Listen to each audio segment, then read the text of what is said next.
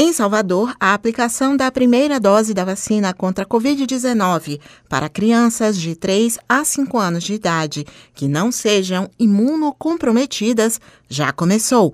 O servidor público Marcos Pereira é pai da pequena Malu e levou a filha para se vacinar logo nas primeiras horas da manhã verdade, até uma ansiedade diante de tantas perdas, de uma crise aí global e o Brasil num momento também de negacionismo e eu estava até ansioso para poder vir com ela e tomar a vacina. Malu tem apenas 3 anos de idade, mas já sabe dizer como se sente depois de tomar a vacina.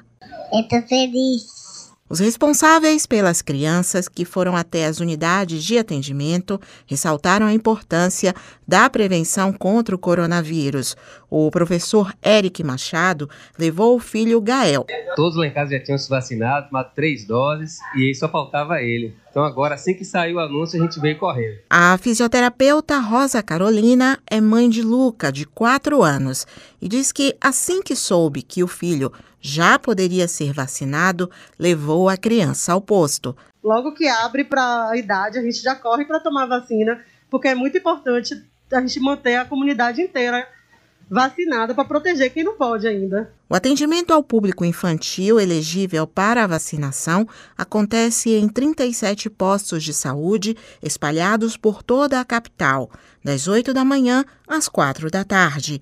Os pequenos serão vacinados com doses da Coronavac produzidas pelo Instituto Butantan. O infectologista Claudilson Bastos reforça que os pais têm uma missão importante neste momento chegou o tão esperado momento da vacinação para a Covid nas crianças de 3 a 5 anos com a Coronavac, que é uma vacina com vírus inativado e evitando que a situação do Covid se propague e a gente possa atingir a tão esperada imunidade coletiva, pais e responsáveis.